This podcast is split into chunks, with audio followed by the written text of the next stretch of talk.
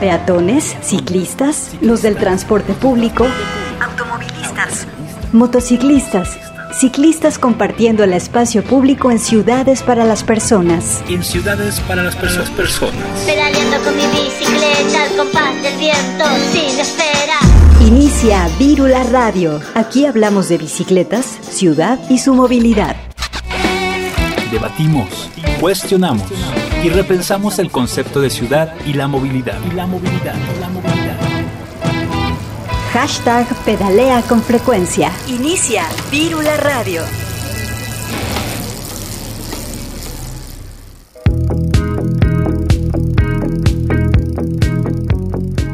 Hola, bienvenidas y bienvenidos a Virula Radio, este programa de radio UDG donde cada domingo hablamos de movilidad, de ciudad y de bicicletas. Yo soy Grecia Hernández, me da mucho gusto saludarles en esta mañana, en este mediodía de marzo. Eh, vamos a comenzar con algo de música. Esto que vamos a escuchar es Pez en Bicicleta de Troncos, una banda de Madrid, España.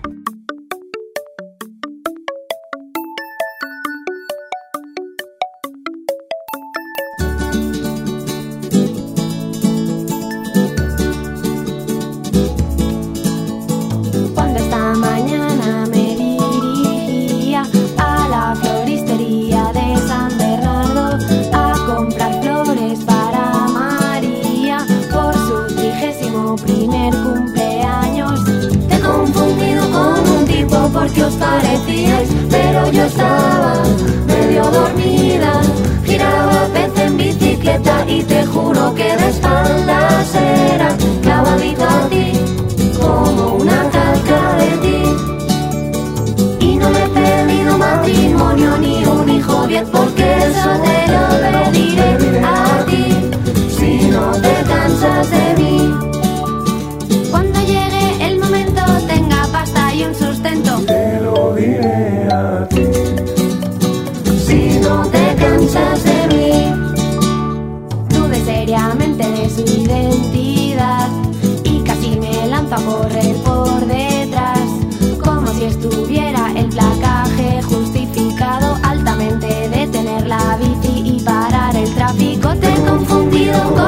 porque os parecíais, pero yo estaba medio dormida.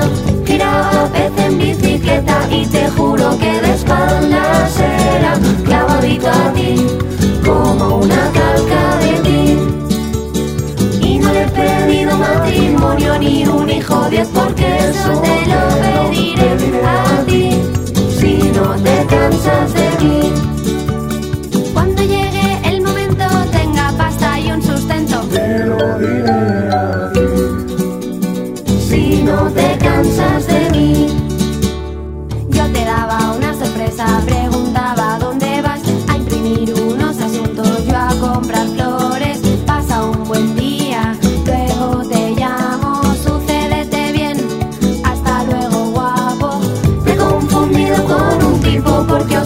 pero yo estaba medio dormida. Giraba pez en bicicleta y te juro que por detrás era parecido a ti, como un doble de ti. Niño no me puse de rodillas ni le conté mis movidas.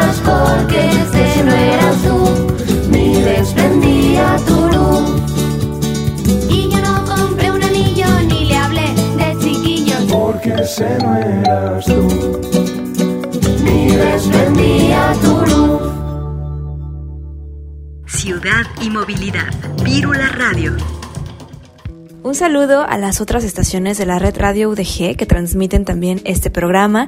En Puerto Vallarta, en vivo por la misma señal, el 104.3 de FM, y en Ocotlán, en la zona Ciénega, por la retransmisión, el 107.9 de FM.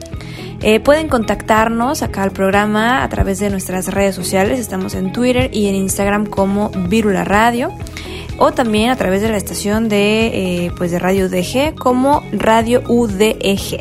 En el control operativo y la producción se encuentra mi compañero Sebastián Cecillón, que, bueno, eh, el día de hoy ha preparado una sección de noticias. Vamos a escucharla.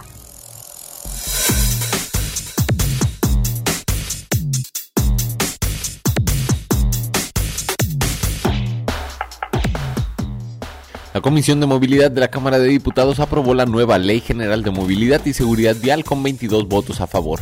Esta ley busca crear el Sistema Nacional de Movilidad y Seguridad Vial, nutriendo con la información proporcionada por el Sistema de Información Territorial y Urbano, que servirá para priorizar el desplazamiento de las personas, particularmente los grupos en situaciones vulnerables. También habla sobre el desplazamiento de bienes y mercancías con base en la jerarquía de la movilidad señalada en esta ley, a fin de disminuir los impactos negativos sociales de desigualdad económica de salud y al medio ambiente. Ello con el objetivo de reducir muertes y lesiones graves ocasionadas por siniestros viales. Se dijo que la ley busca fomentar la sensibilización y cultura de la movilidad y seguridad vial, crear el Sistema Nacional de Movilidad y Seguridad Vial como mecanismo de coordinación para tener una política nacional, que cada entidad federativa integre bases de datos a través del registro público vehicular, operativos y pruebas de alcoholemia a conductores, uso de tecnologías como medio auxiliar para la prevención y captación de infracciones, límites de velocidad, uso obligatorio del cinturón de seguridad en menores de 12 años en asiento trasero de automóviles y otras medidas es lo que se plantea en esta nueva ley. La mala planeación en Los Cabos amerita acciones emergentes en movilidad. El coordinador del programa Ciclovía Recreativa señaló que es de suma importancia la creación de la Secretaría de Movilidad en Los Cabos como en La Paz, Baja California. Hay mucho trabajo por hacer y de inicio el Implan tiene que crear el departamento de la Secretaría de Movilidad que no existe en ninguna de estas dos ciudades. Durante 22 años Los Cabos no ha tenido grandes cambios en el tema de movilidad, pues el único que recuerda fue la actualización de las unidades de transporte público, los cuales siguen arrastrando deficiencias como son el trazado de rutas, paraderos, horarios y hasta los accidentes que ocasionan por competir por el pasaje, convirtiéndose lamentablemente en una mafia que no permite que la gente tenga otra opción de movilidad.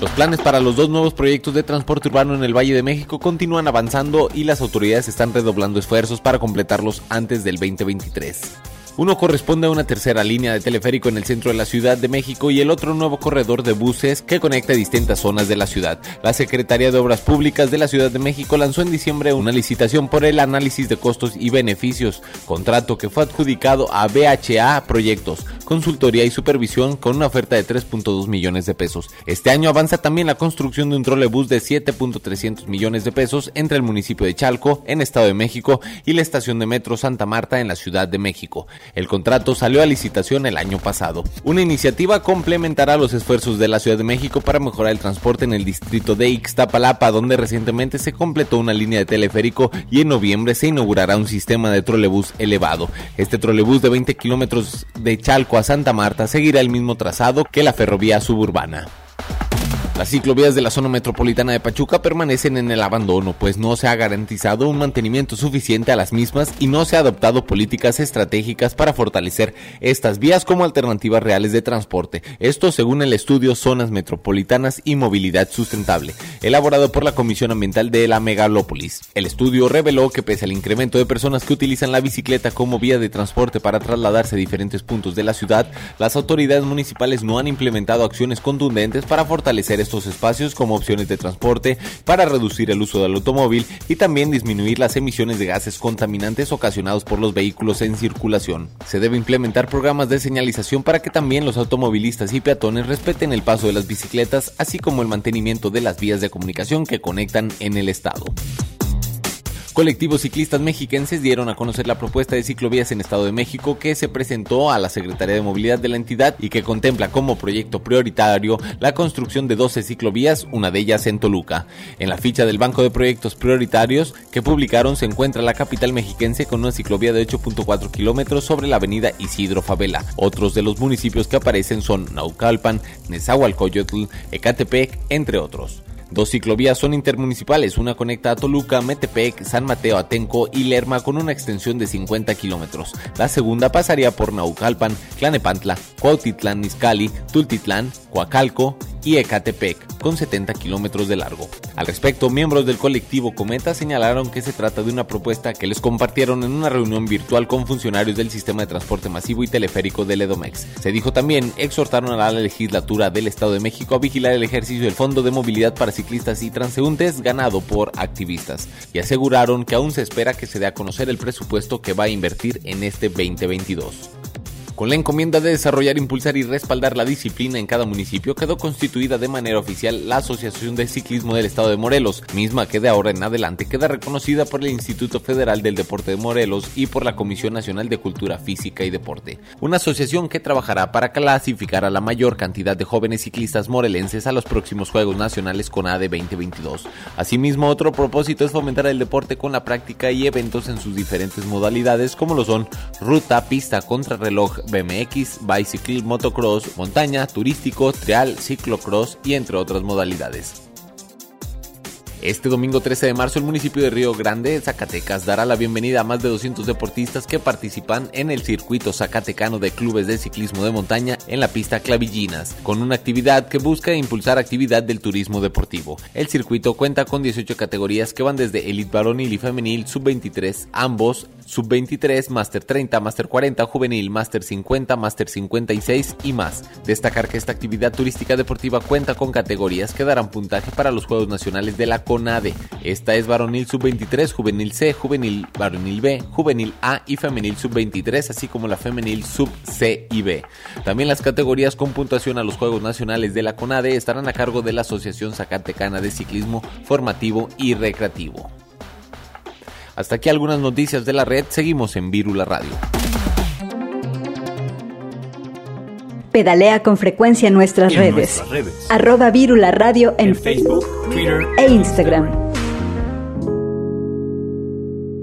saludar a todas y a todos, felicitarnos a todos por la instalación de esta comisión. La verdad es que me emociona mucho la creación de esta comisión, pues yo creo que parte fundamental del desarrollo de los municipios es justamente eh, la movilidad.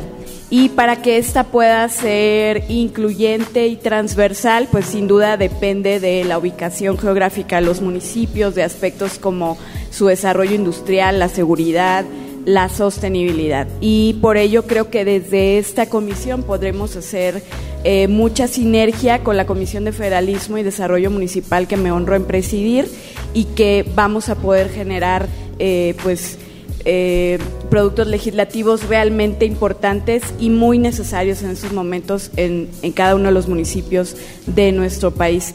Nuevamente felicitarte, reiterarte el compromiso para trabajar en ello y pues enhorabuena a todas y a todos.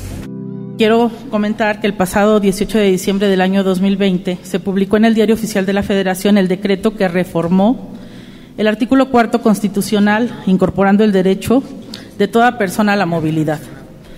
Vista en sus múltiples dimensiones, la movilidad es un derecho transversal que vincula la, y complementa a los demás derechos reconocidos en la Constitución, destacando su función en el combate a la desigualdad social, la generación de equidad, inclusión y su aporte vital en el ámbito de la ecología.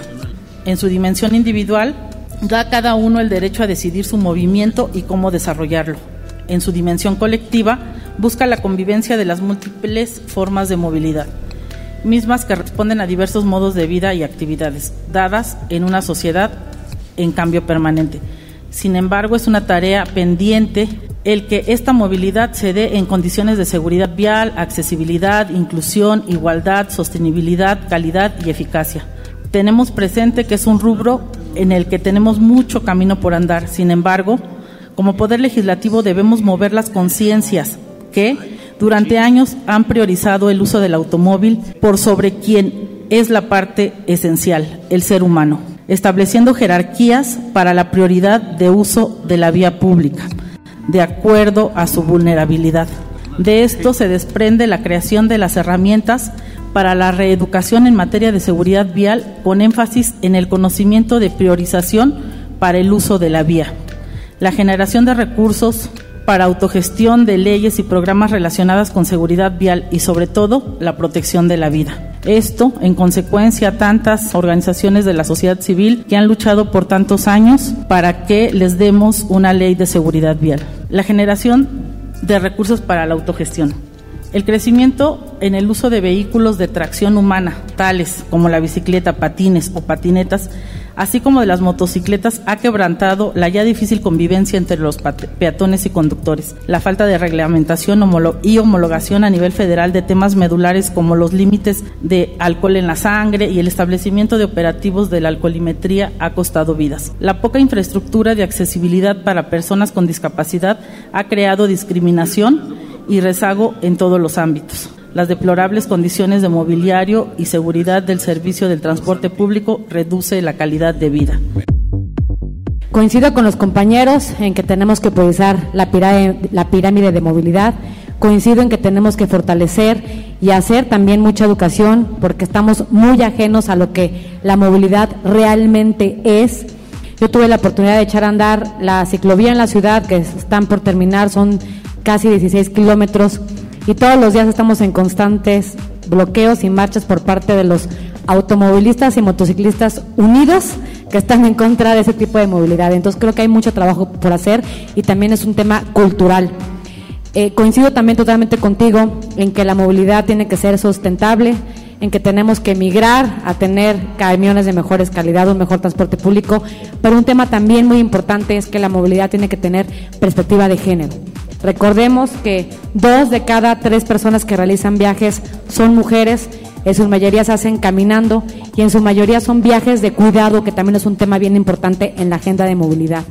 Tenemos que dignificar esos cruces peatonales para nuestras mujeres que salen al mercado, que van a la central de abasto cargando bultos de cebolla, de papa, que van con un hijo en brazos, que van con la carriola en el mejor de los casos, las personas que van en sillas de ruedas, que van con bastón y que lamentablemente en muy pocas ciudades existe este tema urbano tan importante donde se garantice la seguridad del peatón y también por supuesto la del conductor. También tenemos que luchar, que creo que es una de las cosas que aquí podríamos empezar a dejar muy en claro, en que si no tenemos a nivel federal un paraguas en donde tocar las puertas para pelear por un presupuesto, pues todo va a quedar en documentos y en discursos muy bonito sin duda alguna, pero creo que tenemos que pelear y tratar que después de estos tres años dejemos esta gran semilla para que en un futuro tengamos una Secretaría de Movilidad y Seguridad Vial a nivel nacional. Porque si no tenemos puertas que tocar, pues los esfuerzos que podamos hacer en los estados, y lo digo de propia voz porque lo viví, van a ser muy, muy, muy escasos. Tenemos que ver y también pensar en el transporte público, ya lo decías tú y todos los compañeros, al final los números no mienten. El censo 2020 nos dice que los viajes a la escuela entre transporte público y personas caminando lo hacen el 80% de las personas y solo el 20% ocupan un transporte, un vehículo particular. Y en los viajes al trabajo lo hacen entre caminando, bicicleta y transporte público el 64% de las personas y solamente un 33% ocupa un vehículo. Entonces, sin duda alguna, la política pública está muy, muy mal enfocada. Creo que debemos de luchar también para ayudar a estas empresas, a estos concesionarios, no satanizarlos, estar del lado de ellos, poder entender, porque a veces no pueden cambiar sus flotillas y se vuelve un tema muy complejo porque nosotros exigimos como ciudadanos o como autoridades que puedan tener mejores flotillas para que los ciudadanos puedan tener una mejor experiencia en estos traslados que ya en el uso de la palabra el compañero decía lo que a veces trata un traslado pero cómo exigimos que tengan mejores unidades. Si no hay subsidios, si no hay apoyos, si no hay estímulos fiscales, sin incrementar la tarifa, que también sería un tema social muy, muy, muy grave. Entonces, sin duda tenemos una agenda muy, muy importante, entender cada situación, cada estado, entender todas las modalidades que hay de transporte público, que también es un tema muy importante. En, algunos tenemos mototaxis como Oaxaca, que tenemos más de 13 mil concesionados, más 10 mil que no. Entonces, se vuelve un tema muy complejo, pero estoy segura que aquí vamos a encontrar mucho eco para esta agenda tan importante. Muchas gracias. En el 104.3 de FM, Vírula Radio. Y bueno, el día de hoy quédense con nosotros porque tenemos información muy importante sobre la ley de seguridad vial, que por fin es un hecho, es algo que ya se aprobó, algo que ya se puede eh, pues poner en práctica Eh, y bueno, la verdad es que es un gran logro por parte tanto de asociaciones civiles como pues de las autoridades, ¿no? Que ya están poniendo más atención eh, al momento de legislar. Es de suma importancia que se siga poniendo atención en estos temas porque no se quiere mover vehículos en las calles, queremos mover personas, que a final de cuentas para eso son las ciudades, para la gente, no para los carros. Entonces sigamos con esta eh, mentalidad, es algo que celebrar y para esto tenemos de invitada a Itzi Alveano. Ella es la líder de la Coordinación de Mujeres en Movimiento México y bueno, ella es una activista que tiene muy presente este tema de la ley de seguridad vial, así que vamos a platicar con ella sobre esto y también de las implicaciones de un diseño con perspectiva de género en las ciudades. Continuamos con este, eh, con esta conversación eh, del género, ahora que estamos en marzo, que es uno de los meses en los que más se presta atención a lo que tiene que ver con mujeres o perspectiva de género. Así que vamos a escuchar esta entrevista.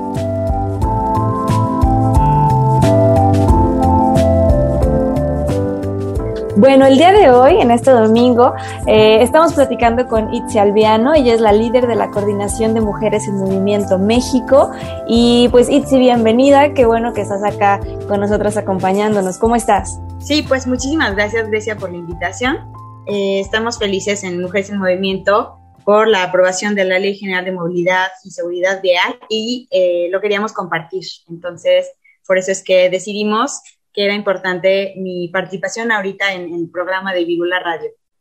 Sí, justo la verdad es que estamos como pues celebrando este gran paso que, que por fin se logró. Eh, y bueno, primero que nada me gustaría que pues nos platicaras primero qué es lo que haces en Mujeres en Movimiento y de qué se trata esta iniciativa que la verdad es que es súper interesante. Eh, pues Mujeres en Movimiento es una red de mujeres que eh, están en el sector transporte trabajando desde la academia, iniciativa privada, sociedad civil y gobierno, y que están impulsando la agenda de género tanto en transporte como en movilidad, como en desarrollo urbano, como en el desarrollo sostenible y vivienda. Eh, porque, bueno, son agendas empatadas, ¿no? Vivienda con movilidad. Hay muchas veces que dicen que la mejor política pública de movilidad es una justamente de vivienda, en donde se promueven usos de suelo mixtos y lo que proponemos desde Mujeres en Movimiento es que además de considerar eh, pues la agenda de movilidad para el desarrollo urbano, también se considere de forma transversal la agenda de género. Eh, ¿A qué nos referimos con la agenda de género? Bueno, que no es lo mismo hablar de la movilidad que tienen los hombres a la movilidad que tienen las mujeres. Es importante reconocer que las tareas de cuidado generalmente las ejercen las mujeres y por lo tanto ejercen también la movilidad de cuidado. De la misma forma también eh, las mujeres realizan más viajes encadenados que los hombres. ¿Y a qué nos referimos con viajes encadenados? Pues en estos viajes de que hacemos 20 eh, paradas en un viaje de A a B. No es de A a B, sino es A, B, C, D, E, F, G, hasta que llegamos a nuestro destino final, que luego de regreso muchas veces es lo mismo, ¿no? Eh, son, son viajes escalonados o encadenados. Y pues en ese sentido es que estamos nosotros empujando la agenda de género eh, dentro del el tema de movilidad y transporte. Y justamente te quería preguntar, porque hace poco lanzaron una convocatoria para sumar a más mujeres en este, pues esta convocatoria que hicieron. Cuéntanos un poco más sobre esto. Sí, pues justamente es una convocatoria desde la red global de Mujeres en Movimiento y lo que estamos eh, queriendo es sumar a más mujeres que sean líderes en la movilidad y tanto de movilidad urbana como el desarrollo urbano también. Eh, por lo tanto, decimos, bueno, se decidió sacar esta convocatoria para este eh, programa de empoderamiento y de eh, liderazgo de, para mujeres en toda Latinoamérica. Es ya la tercera convocatoria que sale. la primera fue a nivel también Latinoamérica. La segunda fue en inglés a nivel ya global. Y esta es la tercera en donde se está considerando eh, ya la primera infancia también dentro del tema de, movilidad con perspectiva de género, por lo mismo que mencionaba justo hace ratito, ¿no? Que somos las mujeres las que llevamos a cabo la mayor parte de las tareas de cuidado y por lo tanto también hay que hablar de la movilidad de la infancia cuando se habla de la movilidad de las mujeres. porque muchas veces siempre están eh, juntas, ¿no? Eh, las infancias y las mujeres y, hay que hablar de esas movilidades. Entonces, pues este programa eh, ya cerró la convocatoria, el 7 de marzo fue la fecha límite para postularse para el programa. es un programa que pues es gratuito para las mujeres que van a participar. está financiado por la GIZ, por CAF, por mismo Mujeres en Movimiento, por la Bernard Van Lee Foundation de Espacio, AFD y bueno, varias organizaciones y eh, colectivas y también mujeres que están apoyando este programa, desde eh, las, los talleres que van a dar, las eh, conferencias, las ponencias y los conversatorios. Em, bueno, entonces básicamente se trata de seguir empujando seguir impulsando a más mujeres a que sean líderes, lideresas urbanas. Totalmente, sobre todo porque como acabas de decir, el tema de la movilidad creo que nos cruza muchísimo a, las mujeres en la ciudad. Justo pues estamos en, en marzo, el mes donde más se habla de la mujer. Creo que el tema de ciudad siempre debe estar ahí, sobre todo para darnos cuenta, ¿no? Que no es un tema aislado, que siempre está ahí, que el diseño tiene mucho que ver, que la forma en la que nos movemos también. Eh, entonces, creo que es un tema súper, súper eh, importante, Itzi. Pasando al tema de la ley de, de, seguridad vial, que fue el tema en esta semana eh, que acaba de pasar, cuéntanos un poco o, cómo, cómo ha sido la, la resolución para que pues ya haya sido aprobada la ley de seguridad vial, porque ustedes, eh, pues desde su trinchera, desde Mujeres en Movimiento, por supuesto que también es importante y es una buena noticia, ¿no? Sí, eh, pues bueno, eh, en sí como tal, dentro del trabajo legislativo, fue en enero de 2022, o sea, hace apenas un par de meses, que la minuta de la Ley General de Movilidad y Seguridad Vial llegó a la Cámara de Diputados desde la eh, desde la Cámara de Senadores, que fue donde se aprobó previamente. Y luego, si nos vamos más atrás, eh, antes de eso, eh, en la Cámara de Senadores fue que se aprobó pues esta, esta iniciativa de ley general de movilidad y seguridad vial. Y antes de eso, si nos vamos todavía más atrás, en 2018 fue que se aprobó en el artículo 4 de la Constitución una reforma en donde ya se habla de la el derecho a la movilidad eh, desde una perspectiva de seguridad vial, de accesibilidad, de eficiencia, de sostenibilidad, de calidad, inclusión y de igualdad. Entonces, eh, todo esto es el trabajo que se ha hecho eh, desde, la, desde pues, tanto la Cámara de Senadores como la Cámara de Diputados, pero el trabajo como sociedad civil tiene mucho más, tiene mucho más tiempo, ya son desde el 2012 o incluso antes, desde 2010, eh, a nivel local en la Ciudad de México y en otras ciudades, es que se ha estado impulsando la agenda de, movilidad y seguridad vial. Entonces, este trabajo, eh, pues que se ha hecho desde diferentes organizaciones de la sociedad civil, incluso desde la academia, eh, con las investigaciones que, por ejemplo, la doctora Paula Soto ha realizado sobre la movilidad de las, con perspectiva de género, que, bueno, muchas, muchas conocemos pero para quienes no conozcan, pues es referente a nivel nacional de investigación sobre movilidad con perspectiva de género y eh, pues muchas otras iniciativas desde, eh, sociedad civil y desde gobierno de impulsar leyes eh, que consideren la seguridad vial desde un enfoque sistémico y pues con la visión cero, que es cero muertes y cero lesiones por accidentes. No se trata de que desaparezcan los hechos de tránsito, sino que no haya muertes y no haya lesiones, a pesar del error humano, porque el error humano siempre va a estar ahí, siempre va a haber alguien que se equivoque y le eh, pise más al acelerador o que esté, eh, no sé, eh, que no vea cuando un niño se atraviesa o algo así. Pero el punto del enfoque sistémico es justamente pensar en cómo desde la gestión de la seguridad vial, desde el diseño de los vehículos que tienen que ser vehículos seguros, desde el diseño de las calles que tienen que ser calles con vías que le llaman vías que perdonan el error humano, que no importa si, si alguien se equivoca, no va a haber ninguna muerte o lesión grave. Y eh, ya en, cuarto, en un cuarto eje, es eh, el enfoque de los usuarios, pero no, pero antes se tenía que haber trabajado eh, la gestión del sistema, el diseño de las calles y el diseño de los vehículos. Entonces es muy importante ese enfoque sistémico porque es igualmente transversal al enfoque de género, ¿no? No puedes tú estar hablando, por un lado, de los viajes encadenados, en donde las mujeres utilizan transporte público, utilizan bicicleta, utilizan otros medios de transporte también de forma multimodal, eh, y, no estar considerando estos viajes al momento de eh, desarrollar políticas públicas de seguridad vial y de movilidad.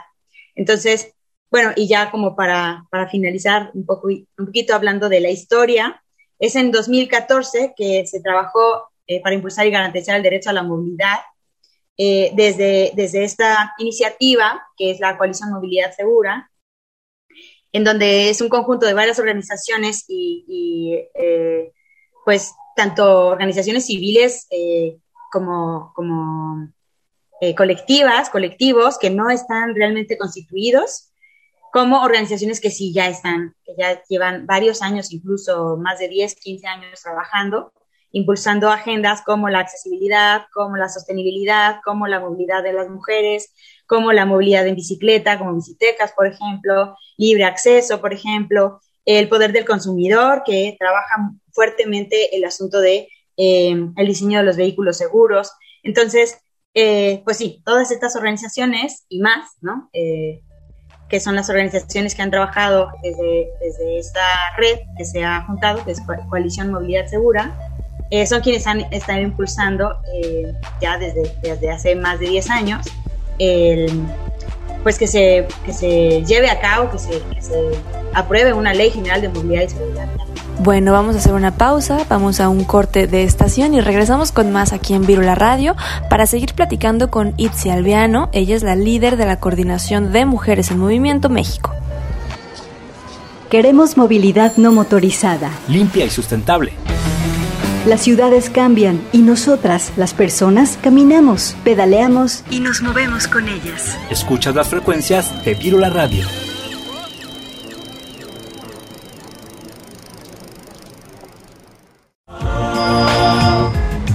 Somos parte de la ciudad y su movilidad. Nos movemos en ella. Evolucionamos con ella.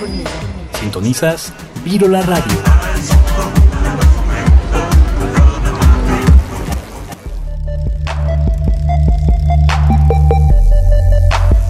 Estamos de regreso y bueno, vamos a seguir platicando de las implicaciones de la ley de seguridad vial que, que, pues tiene esta aprobación aquí en nuestra ciudad. También temas de género que bueno, eh, podemos ver que Itzi Albiano es una eh, pues es un gran referente para hablar de, de estos temas. Eh, en Viro la Radio pues le hemos estado dando seguimiento a todo este proceso, entonces hemos sido pues testigos de, de, lo que ha sucedido. Y sobre todo aquí me gustaría este, recalcar y también preguntarte la importancia de que esto esté sucediendo, ¿no? Que no solo es algo que ya pasó y también cómo impacta a las personas que de alguna manera pues la movilidad o, la ciudad no es como su tema principal o no están como tan involucrados, involucradas eh, pues en esas cuestiones tan activistas y tan específicas, ¿qué significa esta ley para un ciudadano o ciudadana de a pie?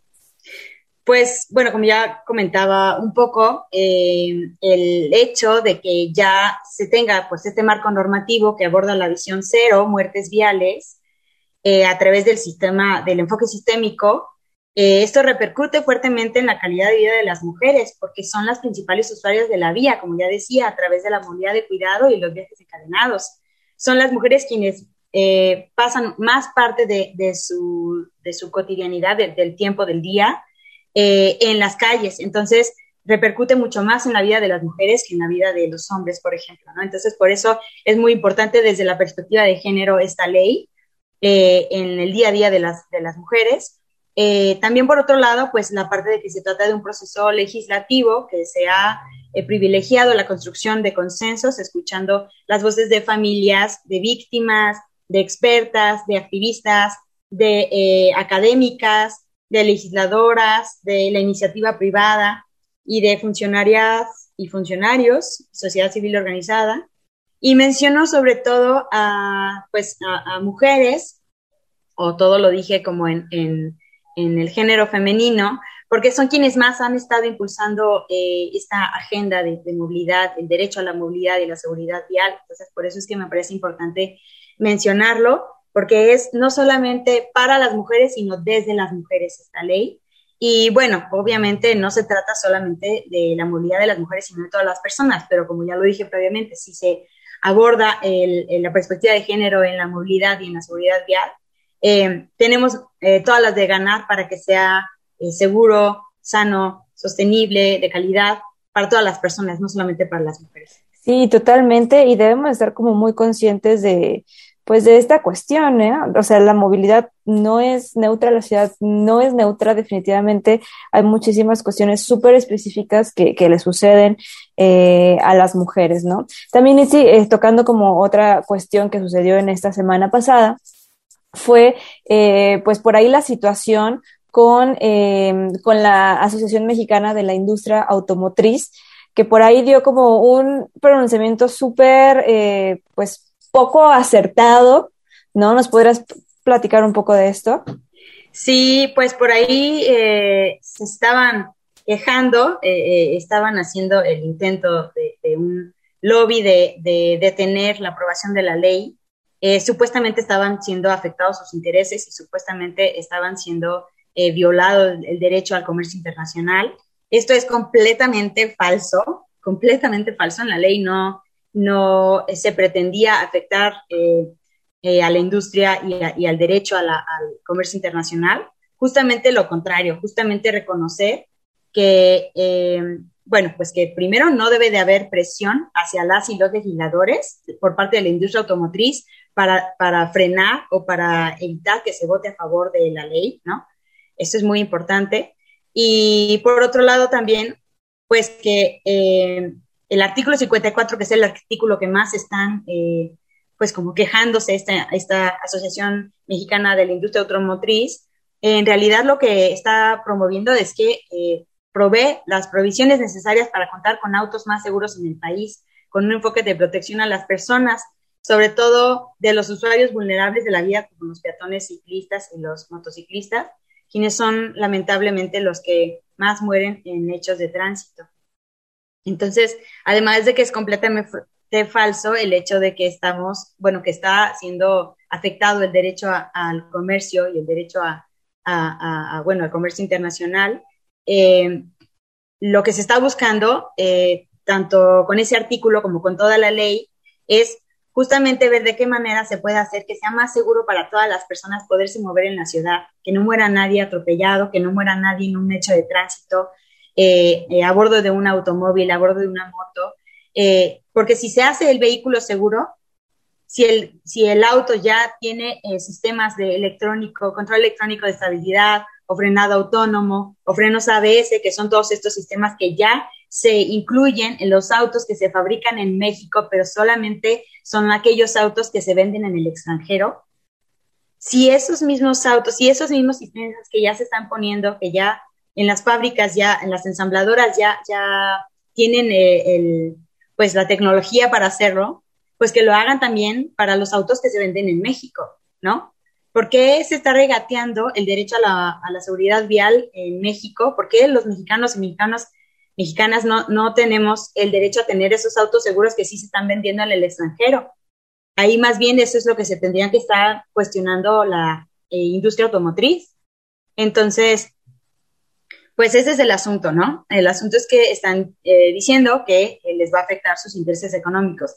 Y bueno, si, si, si se está afectando el interés económico de la industria automotriz por un bien mayor, por un bien común, que es salvaguardar la vida y la integridad física de las personas, bueno, pues que se haga el esfuerzo, ¿no? Yo creo que eh, la vida es sagrada y yo creo que es importante antes que pensar en el bolsillo de las personas, hay que pensar en la vida y en la integridad física de las personas.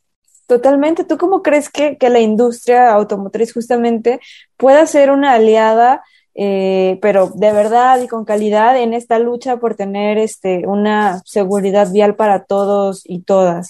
Pues justamente eh, una de las cosas que se proponen, tanto desde la ley como desde, desde el trabajo que se ha venido haciendo con la sociedad civil organizada, es que se sumen a hacer los vehículos más seguros, número uno, que se sumen a incluir dentro de las normas, la norma 194, que es la norma que habla de los estándares eh, para la construcción, bueno, el, ajá, como la construcción de los vehículos, no, ¿cómo se dice? Se me fue el avión.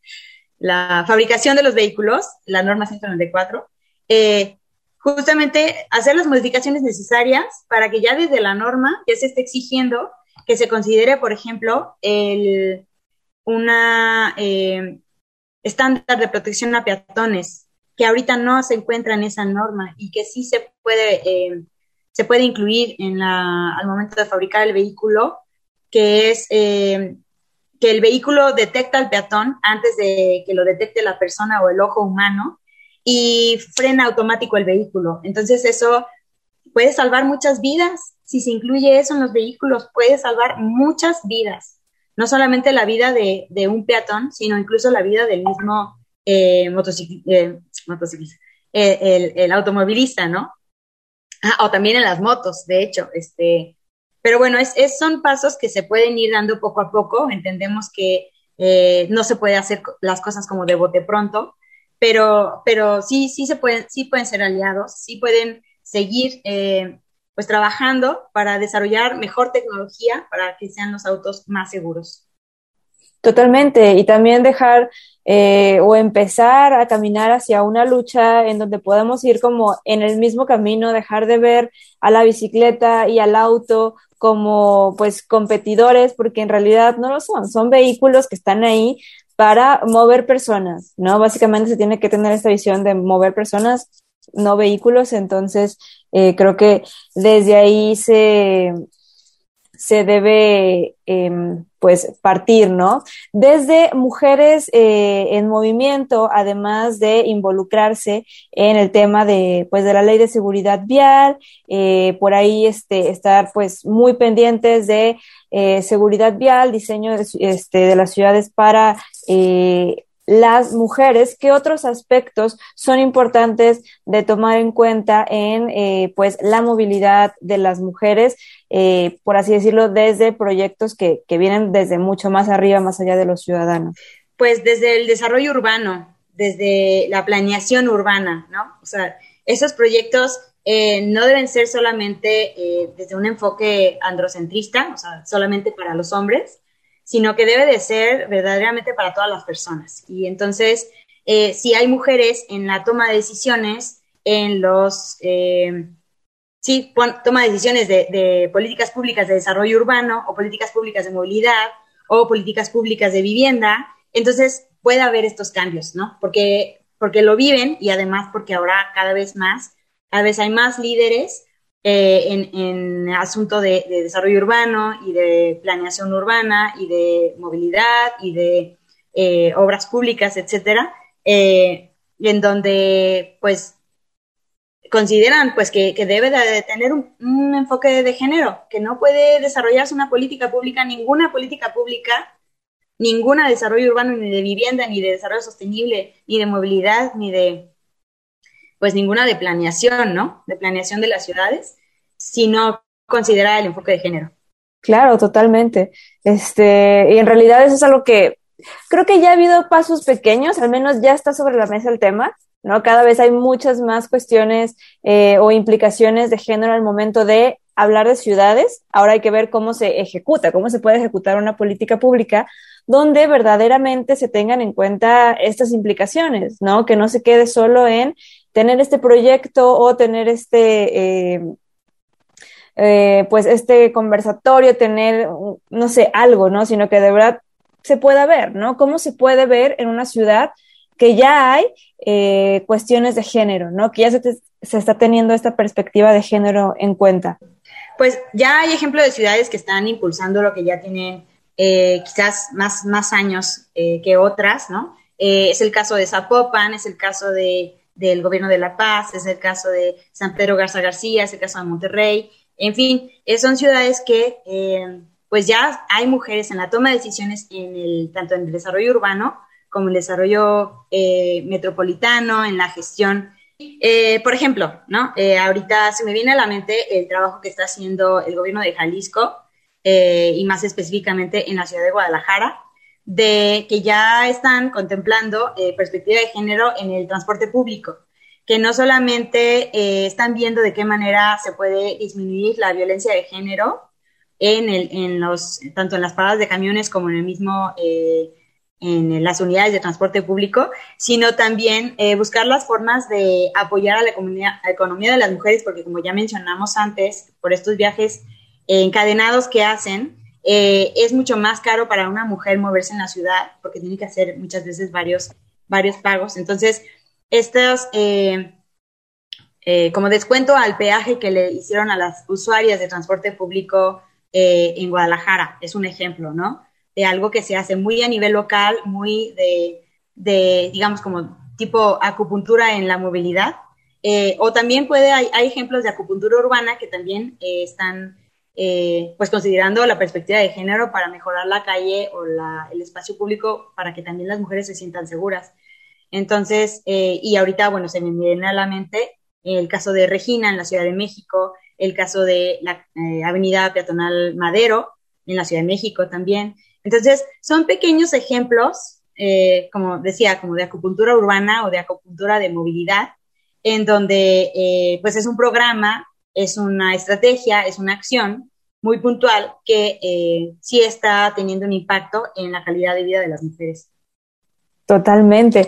y sí, justamente estoy recordando ahorita el tema de tu proyecto que tiene que ver con el, que estás ahorita eh, promocionando. Cuéntanos un poco de eso, porque también se vale aquí, se vale conocer, saber que mexicanas están participando en este tipo de, de proyectos que tiene que ver justo con las infancias, ¿no? Que está muy ligado al hecho de las mujeres, porque las mujeres pues también se, asocia mucho el tema de los cuidados, ya sean niños y niñas, personas mayores o demás. Entonces, cuéntanos.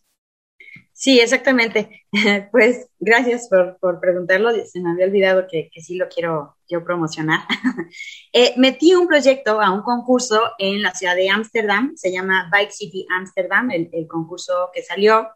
Y eh, están buscando eh, ideas innovadoras para solucionar el, eh, las diferencias de velocidades en las ciclovías, porque, bueno, no sé si ubiquen, quizás alguno de los radioescuchas, el, en Ámsterdam es la ciudad por excelencia ciclista de, en el mundo, ¿no? Entonces, tiene muchísimas ciclovías, es una red de ciclovías intensa, extensa también. Es toda la ciudad, todas las ciudades, de hecho.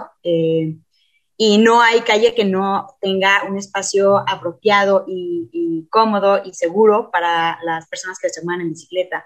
Sin embargo, tienen este, este pequeño detalle que ahí ya pues quienes manejan muy rápido las bicis y quienes no manejan tan rápido. Entonces, eh, la propuesta que hicimos, bueno, con una colaboradora que se llama Esperanza Duarte, es eh, abordar este, esta, este asunto de las diferencias en velocidades desde la perspectiva de infancia, porque además también eso es otro problema, ¿no? Que la infancia no se está considerando, no se le escucha. Cuando dicen hay que hablar de la infancia, dicen, bueno, hay que hablar de los juegos que vamos a hacer para la infancia, cuando que no necesariamente es solamente juegos lo que se debe de generar para la infancia, sino también espacios de participación. Entonces, eh, pensar en que la infancia eh, también tiene derecho a la participación en las ciudades, también tiene derecho a, eh, pues, decidir cómo quieren que se diseñe su ciudad, cómo quieren que se diseñen las calles de su ciudad, los espacios públicos, las zonas en donde ellos van a transitar, y pues todo como el, el, espacio pues que ellos también tienen derecho como ciudadanos, porque son personas que viven en la ciudad, entonces por eso son ciudadanos. Entonces, eh, pues eso, eh, pensar que las niñas y niños no solamente juegan, sino que también toman decisiones importantes, también tienen el derecho de tomar esas decisiones importantes, es que diseñamos eh, pues nuestro, nuestra propuesta que básicamente consiste en incluir, eh, adaptar en la ciclovía ciertos elementos que ayuden a la reducción de velocidad y que un poco homologuen las velocidades, que no sea eh, que unos vayan demasiado rápido, haciendo más peligroso para los que van un poco más lento, como suelen ser niñas y niños. Y se llama Children Superheroes and Bike Paths, es la número 35. Les voy a compartir la liga, eh, bueno, mejor dicho, si me haces el favor, Grecia, de compartir por ahí la liga después. Eh, y pues eh, sí, se basa en la participación infantil y en dar propuestas para reducir la velocidad en las ciclovías. Si ustedes creen que es importante que la infancia participe y que sean tomados en cuenta, bueno, pueden apoyar y votar. también, bueno, generé ahí un rápido instructivo para quienes no hablen como mucho inglés, porque está en inglés, o sea, bueno, de hecho la página es en neerlandés o holandés, eh, porque bueno, es, en Ámsterdam, entonces, pero se puede cambiar a inglés y para quienes no entiendan inglés, bueno, este, tiene un instructivo ahí rápido. Y eh, pues comentar que vamos bastante bien en la votación. Eh, ahorita estamos ya en primer lugar. Todavía faltan semana, una semana, unos, unos pocos días, unos 10 días más para que se cierren las votaciones pero vamos muy bien y nos gustaría que nos siguieran apoyando si es posible eh, para lograr pues hacer estos cambios que se necesitan en las ciudades en donde no se escucha la infancia y es importante escucharla para hacer ciudades para todas las personas. Claro, justamente, eh, pues acabas de recordar este, este tema de las infancias que, al igual que el tema de género, es súper importante. Los niños y las niñas también caminan, también van a la escuela, eh, también viven las calles, ¿no? Así como las personas adultas eh, se trasladan y son un modo de, pues, de, de movilidad, los niños y las niñas también la viven, también la padecen. Entonces, pues sí, es súper importante este tema. Y sí, te agradecemos muchísimo el día de hoy por haber estado acá con, eh, con nosotras. La verdad es que es muy valioso escuchar a mujeres que siguen en esta lucha por tener ciudades mucho mejor diseñadas y planeadas eh, para nosotras, para poder caminar, pedalear y transportarnos de la manera en que queramos, a la hora que queramos, porque pues las ciudades también deben ser para las mujeres. Eh, si tienes alguna eh, red social, página de internet que quisieras compartir para seguir tu, tu contenido, porque seguramente es de mucho valor, pues compártela por acá. Pues en Twitter es arroba caminatúbela, así caminatúbela. Eh, Facebook no tengo, Instagram también es Caminatúbela, en LinkedIn soy Itzi Aldeano y bueno, no tengo página web aún. Muy bien, Itzi, pues muchas gracias. Estamos en contacto y eh, pues a, seguir con, este tema de las mujeres, la ciudad y la movilidad. Gracias. Y la infancia. Y la infancia, las infancias, por supuesto. Las infancias, sí. Muchísimas gracias. Pírula Radio.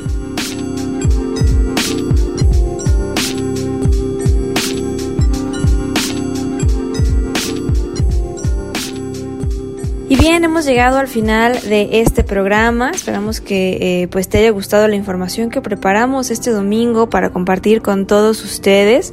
Recordemos la importancia de lo que acaba de suceder en nuestro país. ¿no? Porque esto no es algo aislado que solo pasó en algunas ciudades, sino que esto ya puede avanzar en las ciudades, en los municipios, ¿no? Siempre y cuando se tenga, por supuesto, esta voluntad política y demás. Eh, pero bueno, es un paso que pues se tuvo que haber dado hace mucho tiempo y por fin lo tenemos. Así que de aquí para adelante ya no hay vuelta atrás. En realidad ya no se puede permitir algo así. Estamos ante una gran crisis en estos momentos. La gasolina, los hidrocarburos, pues son algo que ya pues es un lujo, siempre lo ha sido, pero ahora lo va a ser más, muchas personas lo están padeciendo, entonces, ¿qué mejor momento para tomar una bicicleta, para darle la oportunidad? de eh, pues de que nos enseñen las bondades de movernos en la ciudad en dos ruedas siempre y cuando por supuesto nuestras posibilidades nos lo permitan que sean distancias que podamos lograr ¿no? Que por supuesto el cuerpo se va acondicionando eh, con el paso del tiempo, pero creo que en estos tiempos de crisis, y lo va a seguir siendo, la bicicleta eh, es una gran, gran opción. Entonces, recuerden, eh, pues agarrar la bicicleta, también eh, pedalen con frecuencia, como, con frecuencia, como siempre lo decimos. Pero bueno, antes de despedirnos, les recordamos que pueden escuchar eh, este programa, esta emisión eh, y otras que han sonado aquí en Radio UDG en el sitio podcastudg.com en donde pueden buscar el apartado de Virula Radio y encontrar eh, pues los programas que hemos tenido con anterioridad. Te recordamos volver a pedalear al aire con nosotros la próxima semana en el mismo horario y la misma frecuencia. Recuerden, pedalen con frecuencia. Las ciudades crecen y otras formas de movernos son posibles. Vivamos la movilidad y tomemos los espacios públicos. ¿Tú cómo te mueves y vives la ciudad? Queremos ciudades habitables para todas las personas. Esto fue Virula Radio. Volvemos la próxima semana aquí en Radio Universidad 104.3 FM. Bicicleta, música y versos, círculos sonales multicíclicos